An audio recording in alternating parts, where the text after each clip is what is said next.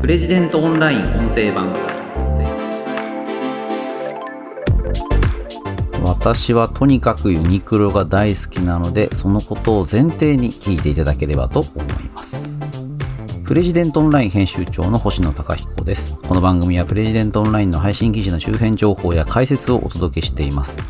今回紹介する記事はこんな服装では老けて見られてしまう。和田秀樹が語る60代でユニクロ愛用に潜む大きな落とし穴という記事です。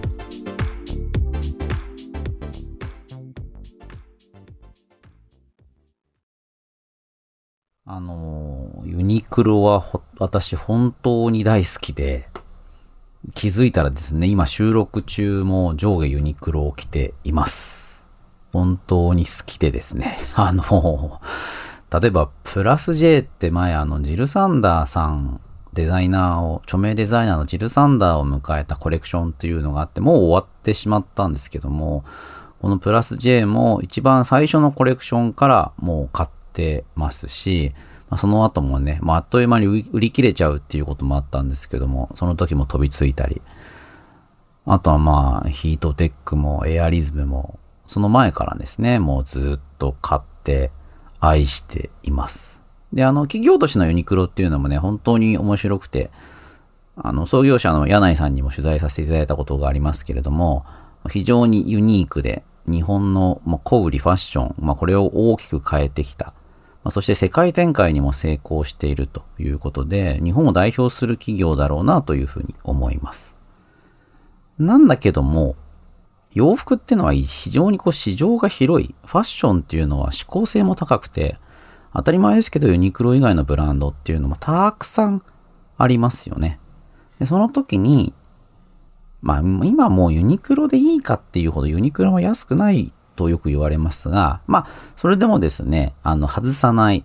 あの価格が手頃で高品質なものということで、まあユニクロでいいだろうっていうね、考え方もあろうかと思うんです。で、これが、特にその高齢者が、そういったユニクロでいいだろうっていう考えに落ち着いてしまうと危険ですよというのが和田秀樹さんの訴えになります。まあ、今回のこの記事は和田秀樹さんの著書60代からの見た目の壁、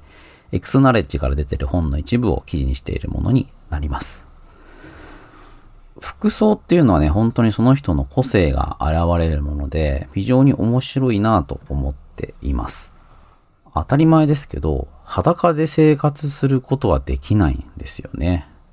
人間だったら誰しもが何らかの服を着ています。私は服装に無頓着だからっていう人って、まあよくいるん、いらっしゃるんですけど、本当に無頓着であることっていうのは難しいですよね。というか不可能だと思います。まあ朝起きて夜寝るまでというか夜寝てる間もみんな服を着ていますよね。どんな服を着るのか、まあ、そこにはその人の考え方とか哲学とかそういったものがどうしても投影されてしまうと思います。頓着だから服なんてどうでもいい気にしてないんだよという人でも何らかしらの服は着ないといけないのでやっぱりそこにはその人の考え方って出ちゃいますよね。衣食住ってすごくうまくいったもので、まあ、この3つっていうのにはあの、何かしらその人の考え方って必ず出てしまう。食べ物なんてどうだっていいんだ。私は食べ物にはこだわりませんっていう人でも何かを食べないと生命活動を続けていけないわけですよね。例えば最近完全食っていうのもブームになっていて、まあ味はどうでもいいから栄養が取れればいいんだ。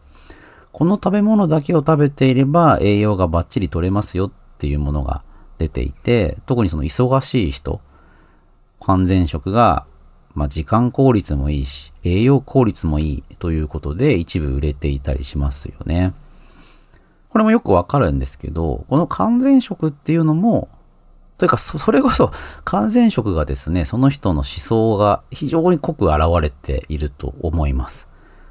中身、味よりも栄養が大事なんだっっていうふうに食べ物を捉えていたとすれば、それは食べ物に無頓着とは言えないんじゃないかなと思うんですよね。で、服装に関しても、まあ、例えば、あの、スティーブ・ジョブズ、ま、アップルの創業者ですけれども、スティーブ・ジョブズが一世三宅のニットをですね、ずっと着てたっていうのは非常に有名な話で、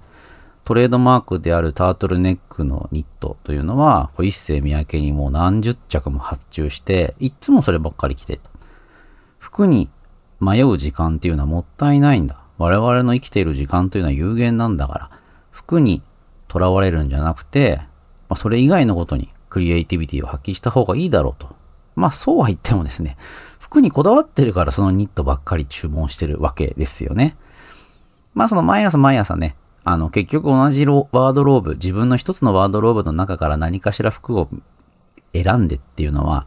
時間の無駄なんだよ。そういう時間をもっと他のことに使った方がいいんだよっていうのは非常に効率的ですし、まあそうかなと思うところもあって、僕もね、ちょっと真似してるところがありますね。あの、最近は、あの、僕はモックネックのシャツっていうのを着ていて、ま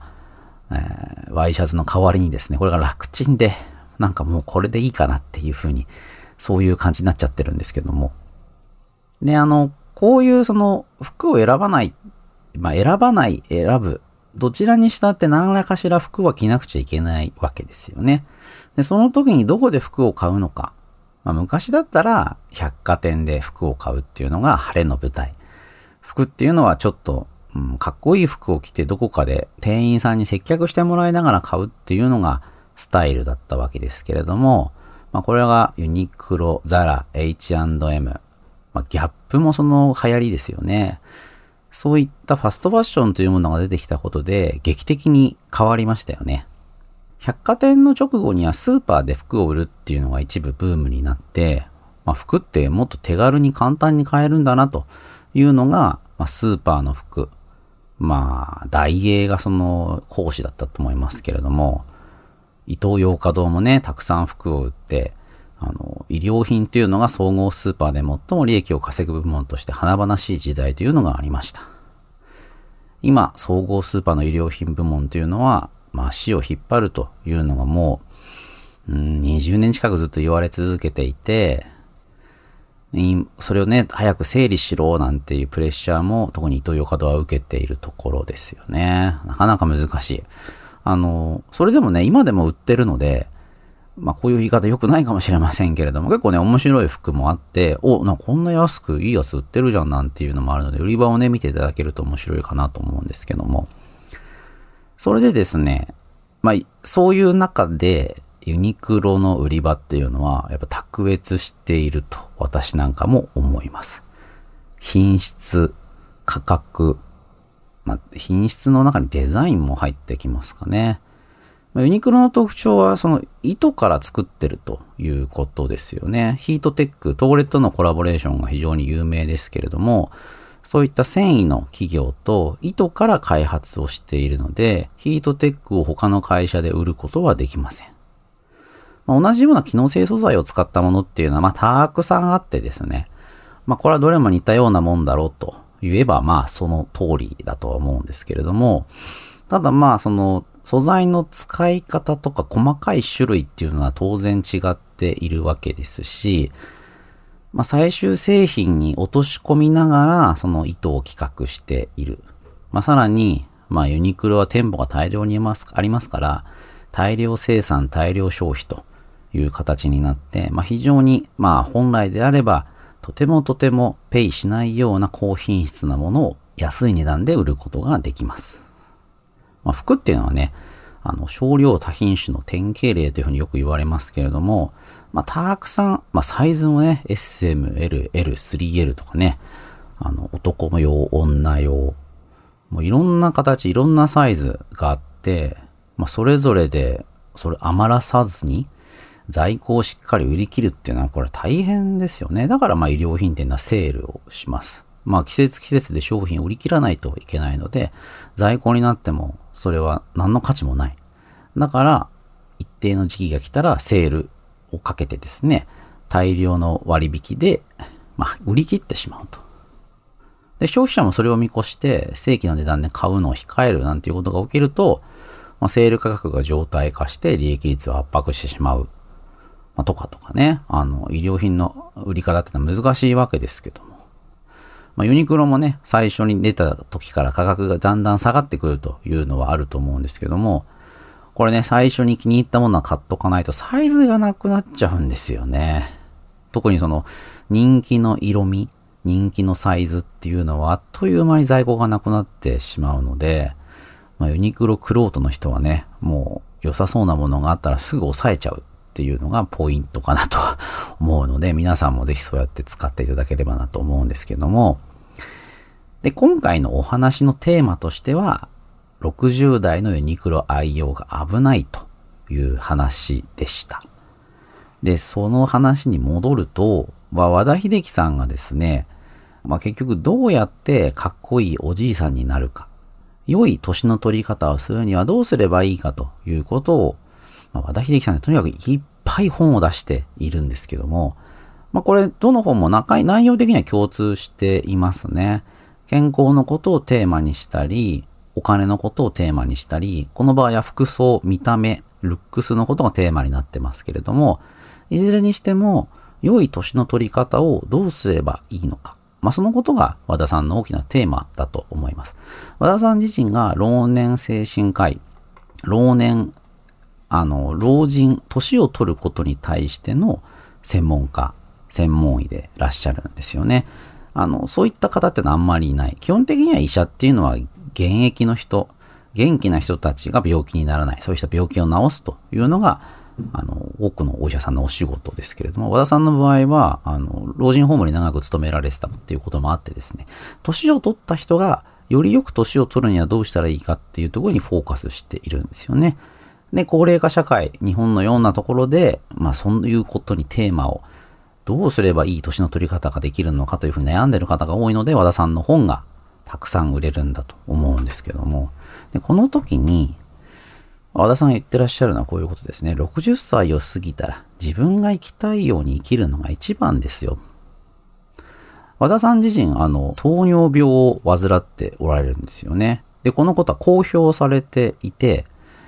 で、糖尿病を治すんじゃなくて、糖尿病と付き合いながら良い年の取り方をしていくというのが和田さんのテーマになっているそうです。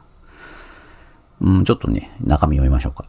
これまでの本でも述べていますが、60歳を過ぎたら自分が生きたいように生きるのが一番です。糖尿病でも長生きするために血糖コントロールを一生続けて85歳まで生きられたとしましょう。でも、そのために食べたいものを我慢したり、インスリン注射を打ちながら生きるというのは自分の姿では想像できません。確かに私はそんなに長くは生きられないかもしれません。でも、好きなように生きて、85歳より5年10年寿命が短くなったとしても、死ぬ間際までかっこいいじいさんとして死んでいった方が良いと思っています。なるほど。まあまあそうかなっていうふうに思いますよね。で、その時に、良いスーツをね、着たらいいんじゃないかっていうふうに和田さん言っています。例えば今働いている人はスーツをどこで買っているか。もちろん、その安い、2プライスとかって言われるようなスーツを着てらっしゃる方もいらいると思いますし、それはまあ全然悪いことではないとは思うんですけれども、そういったスーツだけにしてしまうのはちょっともったいないんじゃないですかという提案ですよね。まあ、あくまでも仕事着なのかもしれませんけれども、もうある程度の年を迎えて、これからはま引退していくっていうことになれば、じゃあもうこのスーツあんまり着ないから安いものでいいかっていうふうに考えてしまいがちですけれども、おしゃれのためにスーツを着る。だからこういう高いものを買う。そういう考え方もいいんじゃないかということなんですよね。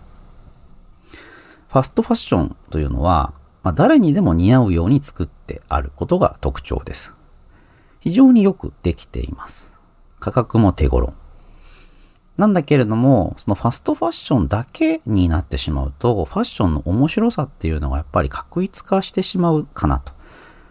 それが和田さんの主張なわけですよね。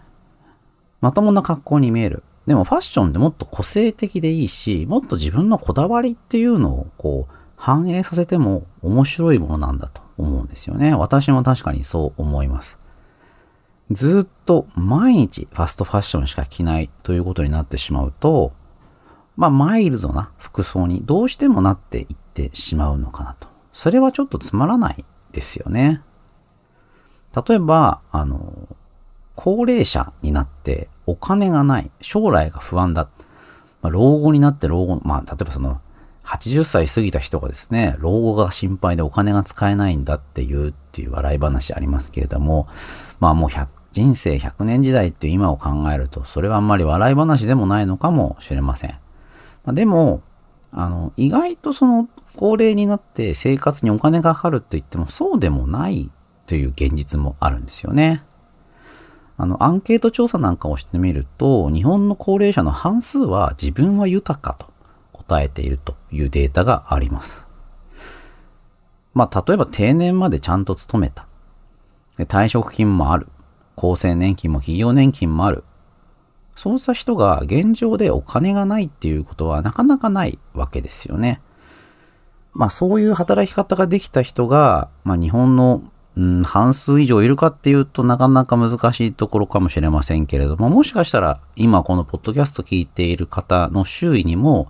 定年まで勤め上げて、まあ悠々自適、まあすごいお金持ちではないけれども、ある程度のお金はあるよっていうようなご高齢の方は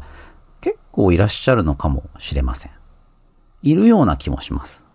で、そういった方々がずっとそのユニクロ、ファストファッション、そういう服装でいいのかどうか。そのことをね、ちょっと考えてもいいのかなと思うんですよね。和田さんがおっしゃっていることは、お金は動けるうちに使った方が自分のためになるということなんですよね。老後が心配だっていう人はいつまでも老後が心配ですよね。何歳まで生きるのかは予測はつきません。貯金を減らしたくないという気持ちもわかります。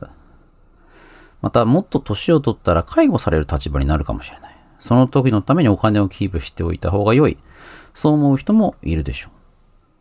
ね、和田さんこう言っています。実は要介護になっても寝たきりになっても意外にたくさんのお金はかからない。介護保険が受けられます。寝たきりになれば娯楽にお金を使うこともできない。食事にもお金を使う必要がなくなる。つまり、体が動かなくなってからはお金を使う機会そのものが減ってしまう。裏を返せば、お金は動けるうちに使った方が自分のためになる。そういう話なんですよね。動けるうちに使う。何にお金を使うか。まあ旅行に使うっていう人もいるでしょう。でもここでファッションに使う。見た目に使う。まあそういうことも人生の彩りを加える。人生を最後まで楽しむというところでいいんじゃないかというのが、まあこの和田さんの、まあ、記事のテーマになってくるということなんですよね。確かにね、あの、見た目がさっぱりしている方だと年齢相当に見えないなんていうのはあるのかなと思うんですよね。それはそのファッションが似合ってるということだけじゃなくて、ある種張りがあるっていうところに違いが出てくるのかなという気もします。まあ、全身ユニクロでもね、あの、しっかり張りのあるファッションって全くできると思いますし、そのことを否定するものではないのですが、まあ、得てしてね、全身ユニクロで張りのあるファッションをしている方って、まあ、高い服もよく知っている。もしくは以前はそういうものを着ていた。もしくはワードローブにそういった服があるという方なのかなという気もするんですよね。そういった経験値が持っている方であれば、ある程度手頃な服だけでもおしゃれに組み合わせることができるのかもしれないんですけれども、まあ、いろんなね、ファッションを試してみるというのは、まあね、人生って限られてますしね、そういうのも当然面白い。何にお金を使うかっていうのはいろいろ工夫した方がいいんじゃないかという話など私は受け止めました。皆さんファッションはどういうふうに気を使っておられるでしょうか？この記事が参考になれば幸いです。ということで今回はこんな服装では老けて見られてしまう。和田秀樹が語る60代でユニクロ愛用に潜む大きな落とし穴という記事を紹介しました。